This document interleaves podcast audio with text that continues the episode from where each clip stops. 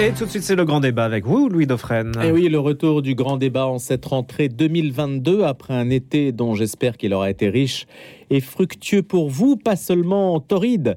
J'ai sélectionné pour vous deux sujets les plus saillants cette semaine, en tout cas pour ce qui concerne notre antenne. C'est bien sûr la création de 20 nouveaux cardinaux à Rome, dont un français, des prélats qui ont tout de suite été mobilisés, sollicités dans la foulée par le pape François pour un consistoire, le huitième du pontificat depuis son élection. Il y a 9 ans, sur fond de spéculation dont on a déjà parlé, spéculation sur l'état de santé. Les médias en avaient parlé déjà lors de son voyage au Canada, notamment. Le pape a 85 ans, il est affaibli, on le sait, par les douleurs au genou, qui a laissé ouverte la possibilité de renoncer un jour à son ministère. En tout cas, l'événement français, c'est bien sûr le fait que Monseigneur Aveline, archevêque de Marseille, soit le nouveau cardinal et porte ainsi une image que l'on va analyser avec nos débatteurs. Et puis un autre sujet dont on parlera juste après 8 heures, un homme à lui seul peut-il changer le monde? Mireille Gorbatchev euh, l'a fait, on peut le dire, dans l'ordre géopolitique et au XXe siècle, bien sûr. La mort du dernier dirigeant de l'URSS nous amènera à pas mal de considérations sur le temps présent, aussi croiser actualité et histoire. La guerre en Ukraine n'est-elle pas une forme d'ironie d'ailleurs, de retour de l'histoire, de désaveu aussi de l'héritage peut-être de celui qui ne put sauver l'URSS. Voilà les deux sujets donc que je vous propose ce matin avec plusieurs débatteurs qui vont se répartir la parole aussi en fonction de ces sujets.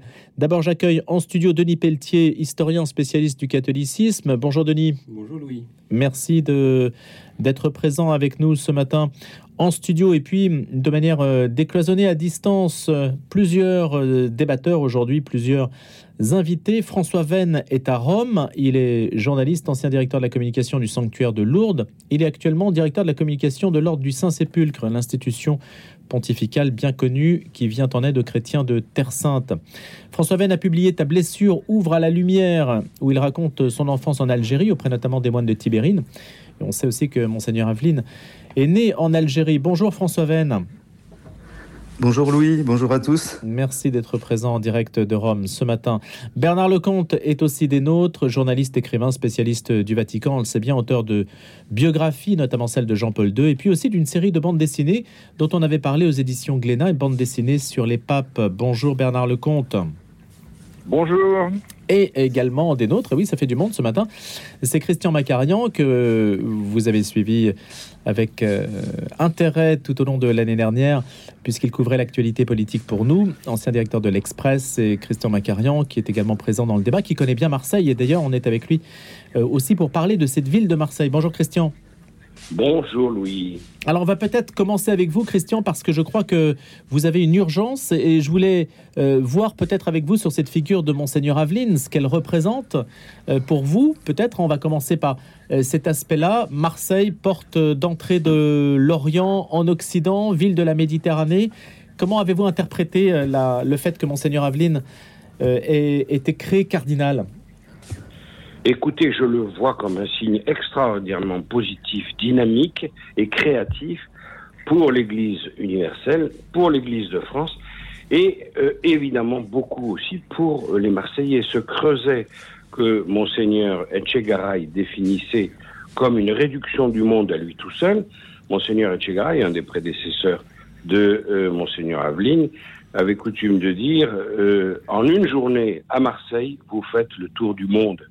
Et dans ce sens-là, la nomination de Monseigneur euh, Aveline et sa création comme cardinal, je veux dire sa nomination comme archevêque puis sa création comme cardinal, s'inscrivent dans une continuité euh, qui à la fois regroupe la foi populaire et une vision beaucoup plus géopolitique. Euh, on se souvient que Monseigneur Aveline a fondé un institut de sciences euh, de, et de théologie de la religion euh, il n'est pas resté inactif sur le plan intellectuel, c'est le moins qu'on puisse dire. Et tout autant, c'est un homme extrêmement proche de ses paroissiens. Donc il a la double dimension très méditerranéenne qui fait de lui un homme de contact, assez tactile, euh, très souriant, très avenant, très très accueillant toujours, mais aussi il a la dimension d'un véritable intellectuel qui, et ça c'est assez nouveau, parle constamment du Christ, de la personne de Jésus incarnée dans la société. Et euh, comment, euh, aujourd'hui, vivre, c'est au fond son questionnement essentiel. Et de ce point de vue-là, c'est un homme très précieux pour l'Église universelle. Comment donner euh, au contenu de la foi chrétienne euh, un développement immédiat réel euh, en tant que citoyen dans la vie quotidienne. Et moi, j'aime bien ce qu'il dit. Je vous avoue, euh, je suis très pro Monseigneur Aveline. Monseigneur Aveline dit la, la, la tradition est une affaire de responsabilité, mais chaque génération se doit d'exposer le dépôt de la foi aux questions de son temps. Et il a raison lorsqu'il dit que la génération d'il y a 50 ans n'avait pas de souci avec l'urgence climatique, ni avec l'éthique biomédicale. Mais aujourd'hui, oui, c'est cela euh, nos préoccupations. Et c'est là qu'il faut faire un effort, tous, pour démontrer l'actualité, la vitalité indémodable et toujours renouvelable du message chrétien. Et je crois que dans ce sens-là, Monseigneur Aveline est un grand pasteur de l'Église. Christian Macarian, avant de vous laisser, juste une question. On sait qu'Emmanuel Macron a fait de Marseille une sorte de laboratoire politique aussi. Et donc cette ville a, a pris un, un relief ou un reflet un petit peu différent au cours des Oui. années qui ont précédé. Est-ce que ça a un sens qu'on peut relier à, à, à ce qui arrive à la ville de Marseille aujourd'hui d'un point de vue religieux? Écoutez, Marseille est à la mode, hein, y compris au niveau cinématographique, euh, au niveau de, des arts et des traditions populaires, comme on disait autrefois. C'est une ville qui devient branchée, mais ce n'est pas exactement le sens de la mission, à mon avis, de Monseigneur Aveline. Monseigneur Aveline voit Marseille comme effectivement un condensé de vrais problèmes. Songez aux problèmes de l'immigration, etc., aux différentes facettes des questions de l'intégration, mais euh, c'est aussi pour la France une chance extraordinaire. Regardez l'actualité de la Méditerranée plus de 2000 ans après euh, la naissance du christianisme. Euh, elle est incroyable. Jusqu'ici, c'était une relation nord-sud. Euh, le problème des migrants, euh, le rapport à l'islam, les deux rives de la Méditerranée peuvent-elles se rapprocher, etc. Mais avec la guerre de la Russie contre l'Ukraine, qui touche, quoi que l'on dise, et on n'y pense pas assez, complètement la sphère méditerranéenne, la mer Noire est une dépendance de la, de la mer Méditerranée, eh bien, le prisme est passé de l'ouest à l'est. Et donc, on a maintenant une autre dimension euh, humaine essentielle, euh, avec des problèmes de valeur tout à fait fondamentaux, qui touchent encore la sphère méditerranéenne. L'actualité de la Méditerranée fait de Marseille une sorte de vigie française sur cette mer un peu de tous les dangers, mais cette mer aussi d'où proviennent tous les messages d'éternité. Merci beaucoup Christian Macarian d'avoir été avec nous ce matin. Et puis on vous aura de nouveau dans le grand débat prochainement. Je rappelle que vous avez dirigé l'Express et puis que vous avez animé l'émission politique sur notre antenne l'an dernier. François Venn, qui est avec nous de Rome, peut-être euh, en écho à ce que disait à l'instant Christian Macarian, on peut rappeler peut-être les racines de Monseigneur Aveline pour comprendre sa vision de la foi, non? Oui, euh, j'ai connu Monseigneur Aveline quand je suis arrivé à Marseille, où j'avais vécu en Algérie jusqu'à l'âge de 17 ans. Et lui, il était un peu plus âgé, il était déjà étudiant, et on s'est, on s'est, comment dire, euh, découvert amis très vite, parce comme deux pieds noirs, si vous voulez, à Marseille. Et on avait en commun l'amour de Charles de Foucault et aussi des moines de Tibarine, parce que moi j'ai grandi auprès d'eux. Et lui, il a beaucoup euh, étudié en fait leurs, euh, leurs écrits. Donc on a, c'est un compagnonnage d'une quarantaine d'années. Euh, C'était une grande, grande joie pour moi et pour tous les 300 Marseillais qui étaient, qui étaient à Rome de, de l'entourer. Il nous, a, il nous a beaucoup touchés aussi parce qu'il est venu avec ses parents euh, âgés. Ses deux sœurs sont mortes. Euh, il nous a parlé de, de Marie-Jeanne, sa sœur, qui, qui priait beaucoup pour lui et qui a été un témoin de, de la prière dans sa vie. Donc c'est aussi un homme de prière, Jean-Marc Aveline, comme, euh, comme les, moines, les moines de Tibarine, comme je vous disais. Et puis euh, à la messe à Saint-Louis, dimanche matin, il, il a reparlé des moines de Tibarine, de Charles de Foucault et d'Albert Périguer, qui était un disciple de Charles de Foucault, qui, qui vivait au Maroc et qui disait en s'adressant à Dieu, mon Dieu, euh, il y, y a trop de gens qui parlent de vous et il n'y en a pas assez qui vous montrent. Donc en fait, le, si vous voulez, le, j'ai l'impression que le cardinal Aveline porte euh, haut le flambeau euh, allumé dans le désert par Charles de Foucault et ce flambeau, c'est le, c'est le Sacré-Cœur de Jésus et le Sacré-Cœur de Jésus, en fait, c'est l'amour de Dieu pour le monde. Vous savez que Marseille est la première ville qui a été consacrée au Sacré-Cœur. Et Jean-Marc Aveline nous parle souvent de, de cette euh, citation de, de Saint Jean Dieu a tant aimé le monde qu'il a donné son Fils. C'est pas c'est pas Dieu a tant aimé l'Église, c'est Dieu a tant aimé le monde. Et il voudrait que l'Église, et, là il rejoint le pape François, je pense c'est pour ça que le pape François l'a choisi, il voudrait que l'Église soit la servante de cette relation d'amour entre, entre Dieu et le monde. Et donc que l'Église se décentre d'elle-même, de ses problématiques, de ses fonctionnements, pour euh, écouter le, le, le, réel de ce que vivent les gens, euh, pour regarder cette réalité avec, euh, avec les yeux du Christ, et puis pour, euh, espérer avec le cœur, pour espérer pour tous. Et il nous disait aussi à Saint-Louis des Français dimanche, il citait cette phrase de Charles de Foucault que Charles de Foucault a écrite au, début de son bréviaire, Mon Dieu, faites que tous les êtres humains aillent au paradis. Voilà le message de, de Jean-Marc Aveline pour nous tous. Denis Pelletier, euh, vous qui êtes spécialiste du catholicisme, de l'histoire, de, l'Église aussi, puis on posera la question également à Bernard Lecomte, quel sens donner à ce cardinal-là, un nouvel évêque français qui donc a, la barrette, et c'est celui de Marseille, c'est quand même un événement. Quand je dis quand même, c'est qu'il y a aussi 20 cardinaux et qu'il ne faut pas évidemment focaliser uniquement sur le français de service, si je puis dire.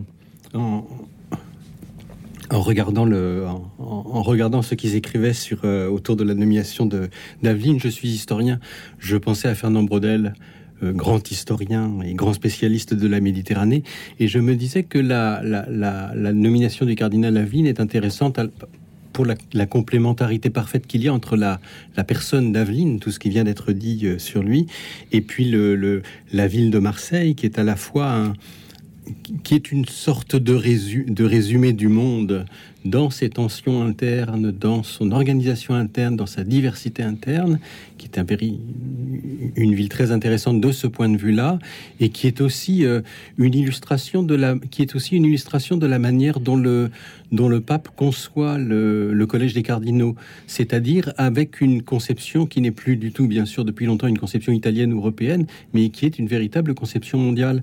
Et je trouve que euh, Jean-Claude Aveline réunit, euh, ré, résume extrêmement bien cette cette, cette Qu'est-ce qu'il résume en fait?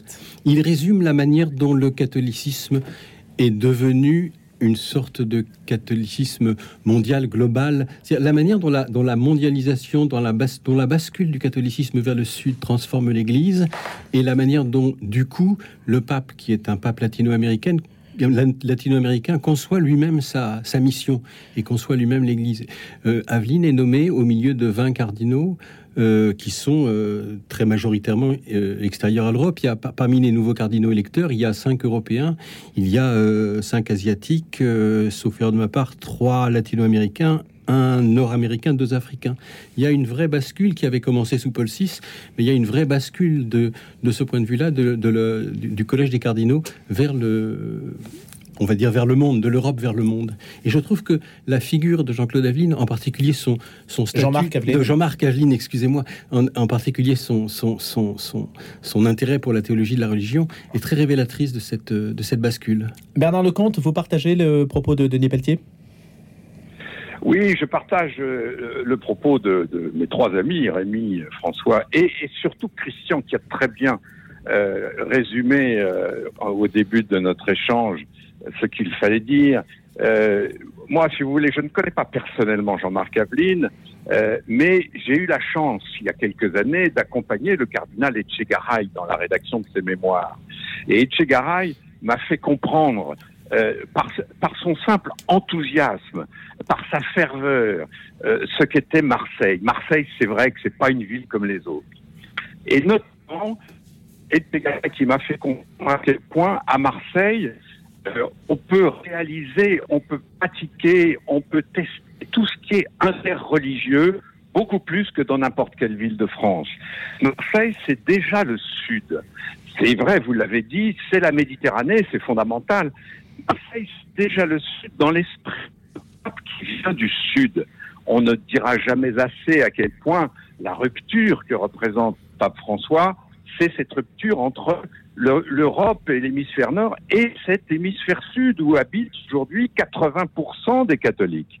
Et ce argentin, on, a bien compris dès le départ qu'il n'était pas très européen quand il, s'adresse au Parlement européen en disant vous êtes une grand-mère stérile, on peut dire que ce soit très positif.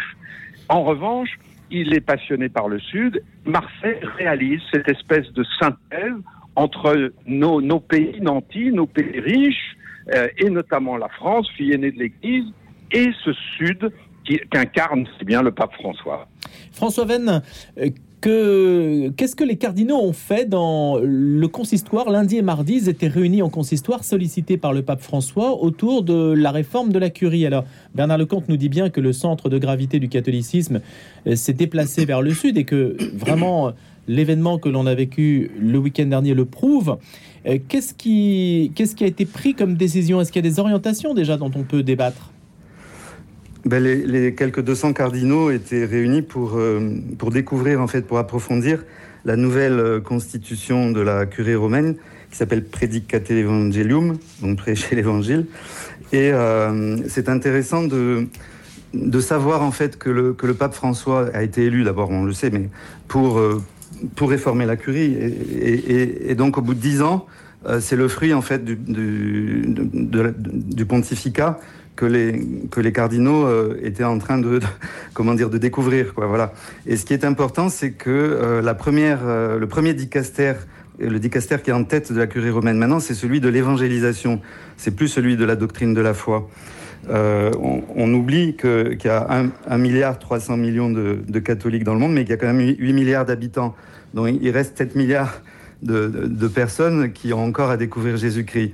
Donc c'était un consistoire profondément missionnaire c'est ce qui m'a touché, avec une ambiance de, famille. C'est-à-dire, on sentait que les cardinaux étaient heureux de se retrouver, euh, de faire connaissance aussi, parce qu'il y, a beaucoup de nouveaux cardinaux depuis quelques années.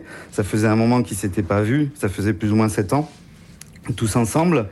Et donc, euh, ce qui ressort, c'est en fait, euh, parfois on fait la critique au pape François de, comment dire, de parler de choses trop horizontales et de pas être, euh, de pas voir la dimension verticale de la mission, de l'évangélisation, etc. Et c'est totalement faux parce que c'est vraiment ce consistoire qui qui marque, comment dire, le, le nouveau chapitre qui s'ouvre pour l'histoire de l'Église, qui est qui est d'évangéliser. Et on évangélise comment? Mais en fait, c'est intéressant aussi de, de savoir que le pape a donné comme église euh, titulaire au cardinal Aveline. Chaque cardinal a une église titulaire à Rome qui euh, manifeste son lien avec le, Saint-Père. Et lui, son, église, c'est Notre-Dame-des-Monts. Et c'est l'église où est enterré euh, Benoît Labre, Saint Benoît Labre, qu'on connaît bien, puisque c'était un, marcheur, un pèlerin du XVIIIe siècle, que le cardinal de Bernice, qui, qui, vivait à la curie romaine, traitait de pouilleux. Et donc c'est Saint Benoît Labre qui a, qui a vécu l'évangile dans la rue, euh, disons qui est saint, le cardinal de Bernice, le mondain, tout le monde l'a oublié. Donc si vous voulez l'évangélisation à la mode de Saint Benoît Labre, c'est-à-dire aller à la rencontre des gens, témoigner de Jésus-Christ, comme l'ont fait les moines de Tibarine dans les relations de voisinage, et chercher euh, chacun à être un peu euh, le saint de la porte d'à côté, tout simplement vivant l'évangile comme Marie l'a fait à, la visitation. Ça aussi, le cardinal Aveline en parle beaucoup. Le mystère de la visitation, c'est le mystère qu'ont contemplé toute leur vie les moines de Tibarine, aussi Charles de Foucault. C'est Marie qui, est porteuse de la parole de Dieu incarné et qui va écouter Élisabeth. Elle ne va pas commencer à lui parler, elle va, elle va d'abord l'écouter et l'aimer. Et donc l'évangélisation, elle commence comme ça. C'est un, un, hmm. appel pour nous tous à, à, essayer de mettre en pratique ce mystère de la visitation aujourd'hui. On voit bien que François Venn, donc le, jésuite argentin, s'est affranchi du choix traditionnel d'archevêque de grande ville. Il n'y a plus d'automaticité. On voit bien que c'est Marseille aujourd'hui qui a, a, pris en quelque sorte l'ascendant.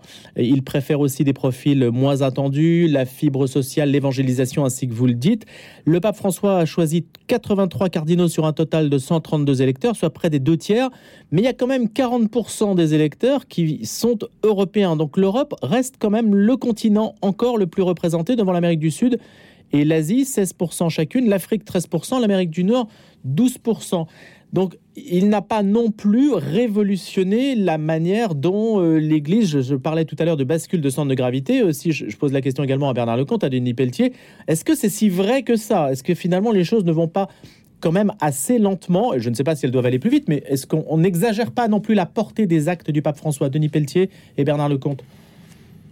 Là, euh, je, suis assez d'accord avec vous sur. Euh, je ne pense pas qu'on soit en face d'une révolution. Euh, la, véritable bascule, pour moi, elle date de Paul VI. En fait, dans l'évolution du, dans l'évolution du, du, conclave, donc de la composition du collège des évêques électeurs, euh, la, transformation, la bascule vers le sud, elle suit le Concile Vatican II.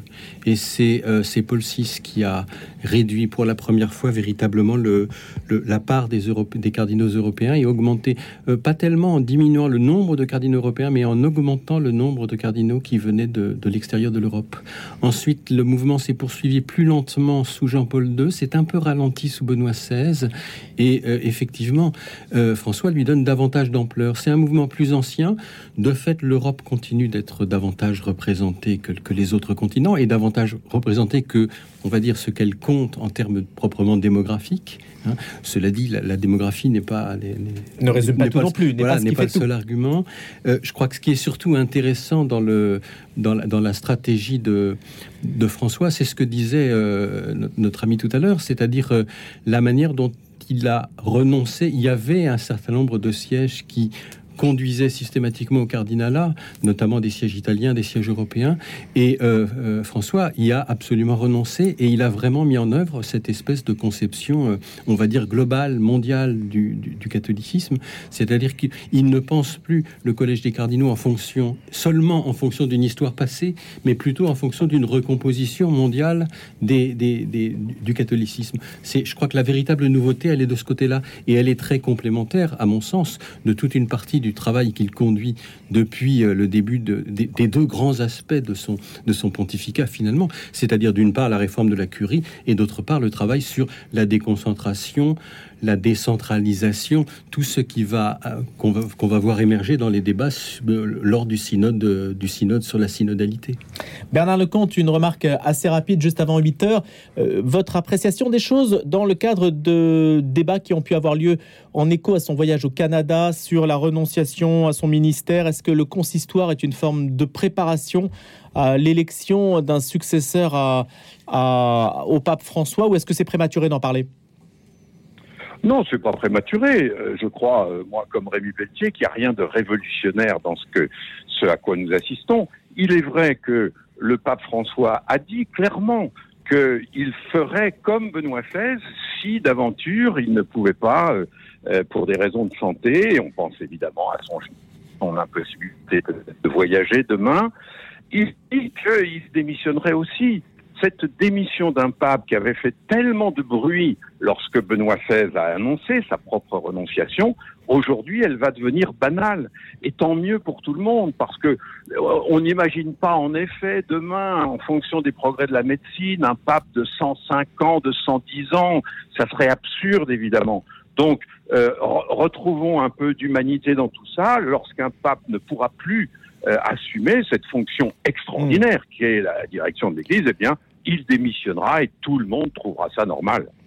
Bernard Lecomte, vous restez avec nous pour cette euh, seconde partie du grand débat. On va parler de Mireille Gorbatchev. C'est aussi une page d'histoire que vous connaissez très bien. Denis Pelletier reste également avec nous. Je remercie François Venn d'avoir été en direct de Rome avec nous ce matin. Ancien directeur de la communication du sanctuaire de Lourdes et qui dirige maintenant la communication de l'Ordre du Saint-Sépulcre, journaliste également.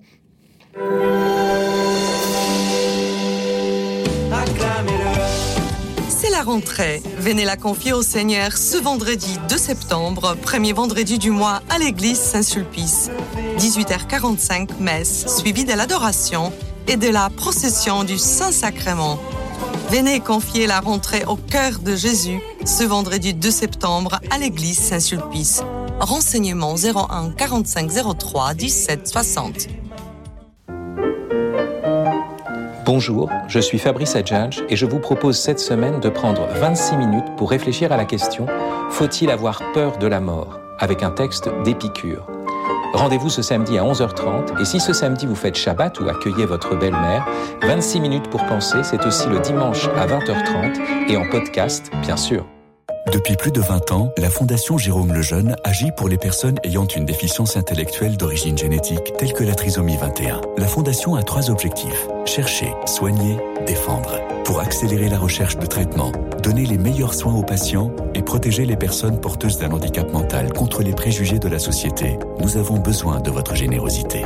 Légué à la Fondation Jérôme Lejeune. Demandez la brochure Leg au 01 44 49 73 37. Excellent début de matinée, merci de nous écouter. Vous écoutez Radio Notre-Dame 100.7 si vous êtes sur le RD en Ile-de-France, sinon sur YouTube bien sûr, et puis les réseaux sociaux en direct et en image. Simon Tatro pour les infos à 8h dans une poignée de secondes, puis on retrouve nos débatteurs ce matin. C'est Denis Pelletier et Bernard Lecomte qui vont échanger autour de la figure de Mireille Gorbatchev qui nous a quittés à l'âge de 91 ans. D'abord à 8h les infos, Simon. Et l'Agence européenne des médicaments qui autorise les vaccins de Pfizer et Moderna contre Omicron. Ces nouvelles versions du sérum cible le sous-variant d'Omicron BA1 en plus de la souche originale. Ils sont destinés aux personnes âgées de 12 ans et plus qui ont reçu au moins une primo-vaccination contre le Covid-19. Ces vaccins sont des versions adaptées des vaccins originaux comme Mirnati de Pfizer BioNTech et Spikevax de Moderna. Ils ne ciblent cependant pas les contagieux lignages BA4 et BA5 du variant Omicron apparu ces derniers mois comme étant les souches dominantes dans le monde. L'EMA a récemment déclaré viser l'approbation dès l'automne de vaccins anti-Covid ciblant ces deux sous-variants. La question climatique à présent et l'été 2022 sera-t-il vraiment le plus frais des 20 prochaines années? La ministre de la Transition énergétique Agnès Pannier-Runacher a affirmé que l'été 2022 serait donc probablement le plus frais que vous allez vivre dans les 20 prochaines années. Selon le climatologue Jean Jouzel, des étés plus frais ou normaux pourraient exister dans le futur, mais la chaleur de 2022 deviendra la norme. Été moyen. Lors du séminaire gouvernemental mercredi, la coprésidente du groupe 1 du GIEC, le groupe d'experts intergouvernemental sur l'évolution du climat, a fait un point sur le réchauffement climatique et la situation de la France après un été caniculaire. La France n'est pas prête aux événements actuels et d'autant plus ceux à venir. C'est en substance le message délivré mercredi par la climatologue Valérie Masson-Delmotte au gouvernement. Cette coprésidente du GIEC, le groupe d'experts intergouvernemental sur l'évolution du climat, était l'invité du séminaire gouvernemental consacré à l'écologie. Une intervention qui arrive à point nommé après l'été caniculaire qu'a connu la France. Parlons à présent du pouvoir d'achat et les femmes se serrent plus la ceinture que les hommes. Une rentrée qui inquiète les consommateurs alors que la période est toujours douloureuse pour le pouvoir d'achat avec les dépenses contraintes, fournitures, vêtements, inscriptions. Cette année, elle l'est davantage avec la poussée inflationniste. C'est ce que constate Bonial dans son baromètre réalisé par Opinionway. Les Français ont désormais pour 85% d'entre eux un sentiment négatif sur leur pouvoir d'achat en hausse de 4 points par rapport à juin dernier. 31% d'entre eux peinent toujours à financer leurs euh, dépenses jusqu'à la fin du mois. Plus encore, 34% estiment que leur pouvoir d'achat ne leur permet pas de vivre décemment. Selon le baromètre Bonial, 60% des hommes disent continuer à se faire plaisir dans leurs achats contre seulement 45% des femmes. Et puis la situation à Zaporizhia, le chef de l'AIEA affirme que l'intégrité physique de la centrale a été violée à plusieurs reprises. Parti en début de semaine, l'équipe de l'Agence internationale de l'énergie atomique est arrivée hier à la centrale nucléaire de Zaporizhia. Russie et Ukraine s'accusent depuis des semaines de mettre en danger la sécurité de cette centrale nucléaire qui n'est ni plus ni moins que la plus grande d'Europe. Un des deux réacteurs en fonctionnement a été arrêté en raison de bombardements russes, a annoncé hier l'opérateur ukrainien ukrainien des centrales atomiques et Nartam, selon lequel un des six réacteurs continue de fonctionner. Le grand débat. Le grand débat. Louis Dauphren. Vladimir Poutine ne va pas assister aux funérailles demain du dernier dirigeant de l'URSS, Mikhail Gorbatchev, mort à l'âge de 91 ans. Son héritage est controversé, source de rancœur en Russie. En Occident, ça a été une pluie d'hommages. On est encore inondé, en particulier du côté de l'Allemagne, qu'il appelait Gorbi, puisque l'Allemagne doit sa réunification aux gestes, aux initiatives de Mikhail Gorbatchev, qui a refusé la répression, en particulier en Allemagne de l'Est. Mikhail Gorbatchev, c'est donc un mardi soir, grande figure politique du XXe siècle. En fait, ça rejoint aussi notre sujet précédent, puisque le destin de Mikhail Gorbatchev est aussi lié à celui des papes de Jean-Paul II. On se souvient de la rencontre entre Jean-Paul II et Mikhail Gorbatchev, la rencontre aussi avec Ronald Reagan. Tout cela, ce sont des images qui peut-être euh, nous font faire de l'archéologie pour les plus jeunes, mais grâce à lui, on peut le dire quand même, le monde a changé. Et c'est ça qu'on va étudier ce matin avec Bernard Lecomte, qui connaît bien le, chapitre de ces pays de l'Est, de leur évolution et de leur effondrement, en tout cas pour l'Empire soviétique, et puis Denis Pelletier, historien également des nôtres. Bernard, je vais commencer avec vous sur cette figure de Mikhail Gorbatchev, morte à 91 ans, et qui ferme, qui clôt définitivement la page du communisme soviétique oui, cette page, elle est clairement, elle est elle est close depuis 1991. Euh, euh, c'est un peu le hasard de la vie qui fait que Mikhail Gorbatchev est resté longtemps euh, vivant, malade, on le sait bien, assez isolé à la fin de sa vie. Mais enfin, voilà, il est mort à 91 ans. Cet homme a en effet incarné un des plus grands tournants de l'histoire des temps modernes, c'est-à-dire la fin de la guerre froide, la chute de l'URSS, la fin de cette euh, période incroyable qui s'est appelée évidemment la, voilà la guerre froide. Je veux dire, c'est pas un mot en l'air, quoi. C'était vraiment un affrontement entre le pays du communisme, l'héritier des, des bolcheviks, euh, et le reste du monde, notamment l'Occident. Alors, cet homme-là a incarné euh, cette période et, ce tournant de l'histoire, ça ne veut pas dire qu'il l'a piloté euh, à 100%. On a bien compris que Mikhail Gorbatchev a voulu euh, moderniser son pays. D'abord, c'était un communiste. Hein, c'était, faut pas oublier que c'était d'abord un apparatchik communiste venu du sud qui a voulu tout simplement moderniser son pays. L'URSS était totalement paralysé par son système et par les gens qu'il dirigeait. Rappelez-vous Andropov, Brezhnev, Tchernyenko. Et voilà, le but de Gorbatchev, c'était d'abord de moderniser son pays par un, peu de souplesse, un peu de pluralisme. Il appelait ça la glasnost, la perestroïka. Euh, il ne s'agissait pas évidemment de faire de l'URSS une société libérale, mais il s'agissait qu'elle marche mieux, que les gens soient un peu plus contents de vivre, ce qui, était, ce qui a été le cas. Euh, rappelons-nous, les, premières années, le peuple russe était tout à fait euh, derrière Gorbatchev parce que parce qu'il il vivait mieux. On pouvait créer une pièce de théâtre, on pouvait aller au cinéma voir un film interdit, on pouvait créer un journal, on pouvait voyager. C'était évidemment du mieux pour les Russes. Et puis tout ça, c'est euh, coincé dans une vérité toute simple, c'est que le, totalitarisme soviétique, c'était le Parti communiste. Depuis le premier jour de la révolution, c'est le parti qui avait affaire à tout. C'était le parti qui dirigeait tout dans le pays. Le simple fait de mettre un petit peu de démocratisation ici ou de libéralisation là, a tout à fait affaibli le Parti communiste. Le Parti communiste n'était plus le, seul maître à bord.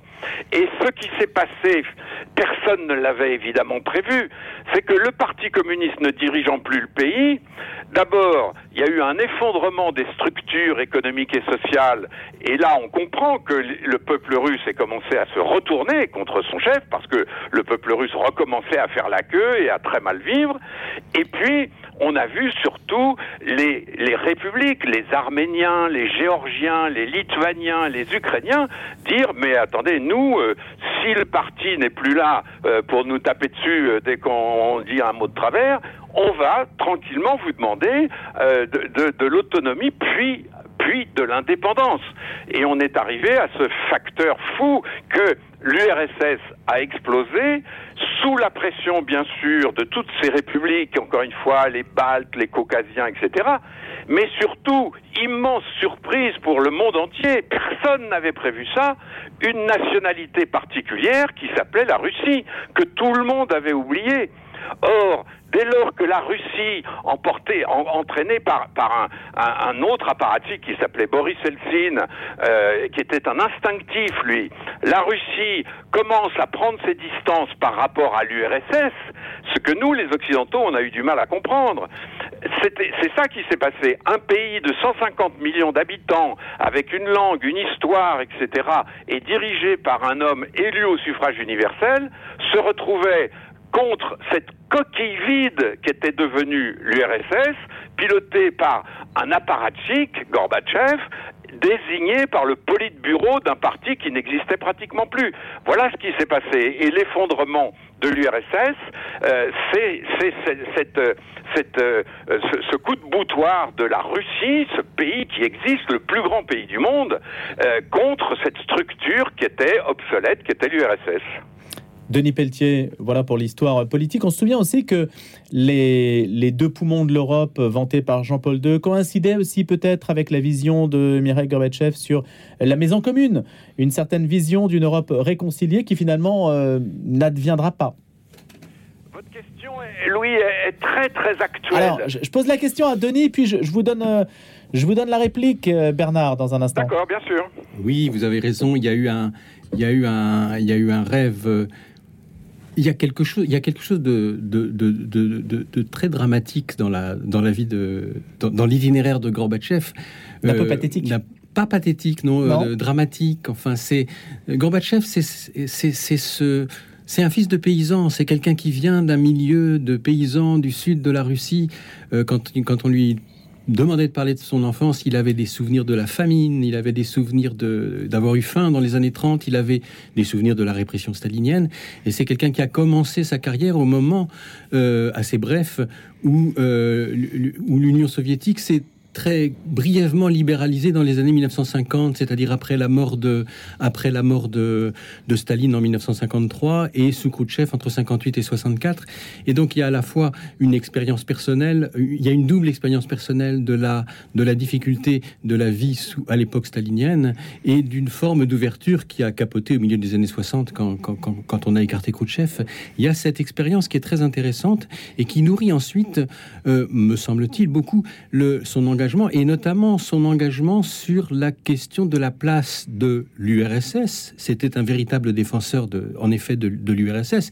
Il a rêvé de réformer l'Union soviétique par le sommet de la place de l'URSS dans l'Europe à l'intérieur de l'Europe. La question de savoir où est, sinon l'URSS, du moins la Russie, dans l'Europe ou hors de l'Europe, est une question qui traverse toute l'histoire de la Russie depuis le, depuis le XVIIIe siècle.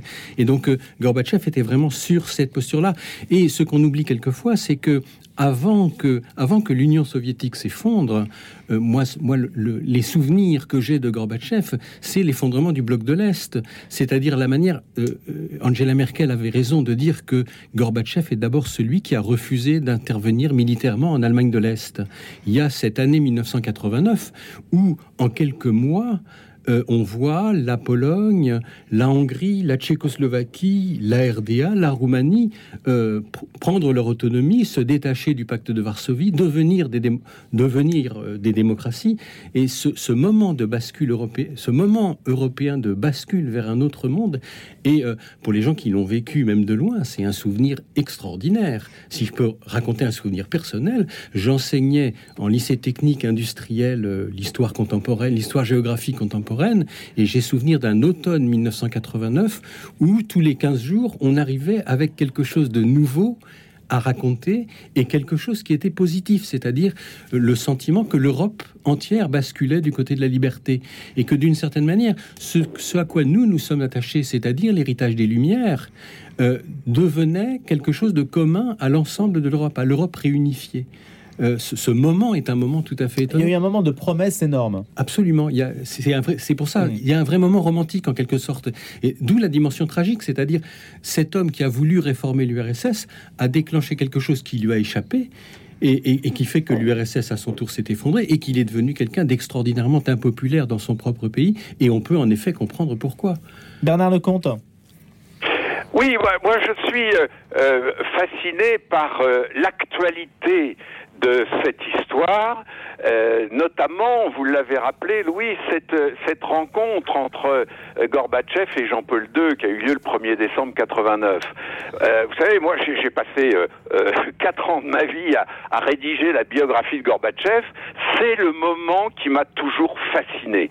Cette rencontre qui était tout à fait improbable encore deux ou trois ans avant, entre le chef du mouvement communiste international et le chef de l'Église catholique universelle, euh, cette rencontre, elle a, euh, elle a mis en valeur euh, un espoir fou qui aujourd'hui tient de la nostalgie et du regret, c'est-à-dire l'espoir d'une Europe qui s'entende, qui soit ouverte sur le monde, qui rassemble les peuples européens. C'était la rencontre entre, vous savez, l'Europe qui respire avec ses deux poumons, le grand souhait de Jean-Paul II, euh, et la maison commune européenne, qui était le slogan de Gorbatchev à la tête de l'URSS. Les, deux poumons euh, de, de l'Europe, la maison commune, ces deux-là se sont rendus compte quand ils se sont euh, vus euh, au Vatican le 1er décembre 89 qu'au fond ils étaient d'accord sur cette Europe, sur sa cohérence, sur sa diversité et je me rappelle très bien sur le fait qu'elles ne doivent rien aux Américains. Ça a été une vraie surprise de la part de Gorbatchev d'entendre Jean-Paul II lui dire ça, en lui disant mais je suis d'accord avec vous, on n'a pas besoin de la culture américaine pour développer la culture européenne. Et cet espoir d'une Europe pacifique, euh, unie, réunifiée et ouverte sur le monde, c'est très exactement le contraire de ce que cherche Vladimir Poutine aujourd'hui. C'est exactement l'inverse de l'Europe à laquelle Poutine est en train de porter le dernier coup avec l'invasion de l'Ukraine. C'est ça qui me paraît euh, passionnant dans cette affaire, c'est que en fait on est dans l'actualité la plus la plus brûlante hmm. quand on rappelle ce souvenir-là. Mais Bernard Lecomte, certes Vladimir Poutine n'en veut pas, mais les États-Unis n'en ont pas non plus voulu. Mais c'est normal, les Américains ne sont pas des Européens. Le continent américain a, sa logique et on, toute notre histoire, depuis au moins un siècle, euh, dépend en partie du poids des Américains dans la politique mondiale et de la relation très particulière qu'il y a entre le continent américain, la puissance américaine, et nous, les Européens, de l'Est comme de l'Ouest. Mais en même temps, si vous voulez, cette Europe, encore une fois, je souligne le mot, cette Europe de l'Atlantique à l'Oural, disait De Gaulle, c'était l'Europe de Gorbatchev, c'était l'Europe de Jean-Paul II. Et ça n'est pas l'Europe des Américains. Je ne dis pas ça, évidemment, par anti-américanisme primaire, mais c'est tout simplement la géopolitique qui veut ça. Et le rêve de Jean-Paul II et le rêve de Gorbatchev, aujourd'hui, c'est un rêve évanoui parce qu'on voit bien que cette Europe réunifiée et autonome, eh ben, elle, est, elle, est en train de reculer sous les coups de boutoir de l'armée russe. Est-ce que, Denis Pelletier, ça rend ce rêve d'autant plus vivace aujourd'hui que l'actualité, précisément, en souligne l'absence? On pourrait très bien euh, parler de euh, Mireille Gorbatchev, de Jean-Paul II, uniquement au titre de l'archéologie historique, mais on s'aperçoit qu'on met le doigt en fait sur une blessure qui ne cesse de suinter. D'une certaine manière, L'héritage de Gorbatchev, c'est l'Europe centrale au centre de l'Europe. C'est une espèce de, cette idée, cette idée d'une Europe réunifiée, d'une Europe commune, d'une maison commune. C'est le centre. C'est vraiment retrouver le retrouver le centre de l'Europe autour de cette zone frontière entre euh, on va dire l'Europe euh, romaine et l'Europe orthodoxe, euh, si, on en parle en termes, religieux. Euh, et c'est effectivement, moi, je, trouve très intéressante l'analyse de la rencontre entre, Gorbatchev et Jean-Paul II de ce point de vue-là. Hein. Et oui, c'est quelque chose qui a... C'est ce moment où pour les Européens de l'Ouest, c'est aussi ce moment où euh, on, redécouvre ces Européens qu'on a le sentiment d'avoir, et qui ont d'ailleurs le sentiment qu'on les a laissés tomber, ces Européens de l'Est qu'on a le sentiment d'avoir perdu après 1945 et on les retrouve comme étant véritablement euh, notre, euh, tributaires d'une histoire commune, enfin faisant partie, faisant partie de notre histoire. Et oui, c'est quelque chose qui nous, c'est quelque chose qui nous manque. Enfin, il y a, y a, une véritable nostalgie de ce, de ce moment-là. Alors, euh, la question des États-Unis est très intéressante elle aussi. on peut penser que à, un certain moment, entre 1989 et 1990, euh, Gorbatchev n'a plus pu compter sur l'aide des États-Unis. C'est-à-dire que Gorbatchev escomptait quelque chose qui aurait été comme une sorte de répétition du plan Marshall, une aide, une aide économique, une aide financière des pays de l'Ouest et notamment des États-Unis. Et euh, bah, le système n'a pas fonctionné. C'est-à-dire que les gens, euh, les gens ont très bien vu que le que le que, que l'URSS était en train de lui échapper euh, le capitalisme ne fait pas de sentiments. On n'a pas, on, a renoncé à un moment à investir, à continuer à investir, éventuellement à fond perdu, dans cette modernisation de l'Union soviétique dont, rêvait Gorbatchev. Et il y a vraiment ce moment de bascule, non pas sous Reagan, mais plutôt sous son successeur Bush. Il y a vraiment ce, ce moment de bascule où Gorbatchev n'obtient pas l'aide qu'il escompte de la part des pays de l'Ouest et où ça aggrave considérablement sa situation en interne jusqu'au putsch de l'été 1991, euh, putsch conservateur de l'été 91 et, euh, et, sa mise à l'écart au mois de décembre au, mois de décembre suivant. Il y a là aussi quelque chose d'assez tragique dans cette dans cette sorte de bascule vers dans cette sorte de bascule vers l'échec, c'est-à-dire on a un mouvement qui s'est qui, qui s'est mis en place et puis à un moment les choses s'arrêtent et les choses s'arrêtent très clairement, parce que euh, l'Occident, les États-Unis d'abord, l'Occident ensuite, n'ont pas voulu continuer à investir économiquement dans ce dans quoi ils avaient cru politiquement auparavant. Ils n'ont pas voulu reconstruire l'URSS, en fait, en tout cas la Russie. En tout ils cas, auraient pu. Ils auraient pu. Peut-être qu'il y a eu un rendez-vous manqué. Qu'est-ce que vous en pensez, Bernard Lecomte ah, moi, je me rappelle très bien ce rendez-vous manqué. C'était un G7 en juillet 91 où Gorbatchev a été invité, ce qui était déjà un événement. Et ce G7 a porté sur l'aide qu'on allait plus ou moins euh, accorder à Gorbatchev. Et en effet, on a même parlé d'un plan Marshall pour la, Russie démocratique. Euh, or, ce G7 a vu s'opposer d'un côté Helmut Kohl, l'allemand, et François Mitterrand, le français, qui voulaient en effet absolument aider Gorbatchev, et les Américains et les Britanniques, mais surtout les Américains, qui ont fait le calcul que ça ne leur rapporterait rien et qu'il ne fallait pas investir dans une Russie qui partait à volo. Et quand Gorbatchev rentre à Moscou les poches vides, sans aucune promesse de rien du tout, il est condamné. Le putsch arrive quelques semaines après et quelques mois ensuite, l'URSS s'effondre. Alors, on pourra toujours s'interroger, est-ce que on aurait pu sauver euh, Gorbatchev et son pays en, l'aidant avec un maximum d'argent. Ça n'est pas sûr. Soyons clairs aussi. Euh, le, processus était enclenché d'une Russie autonome euh, menée par quelqu'un qui avait été élu le 12 juin 91, donc juste avant.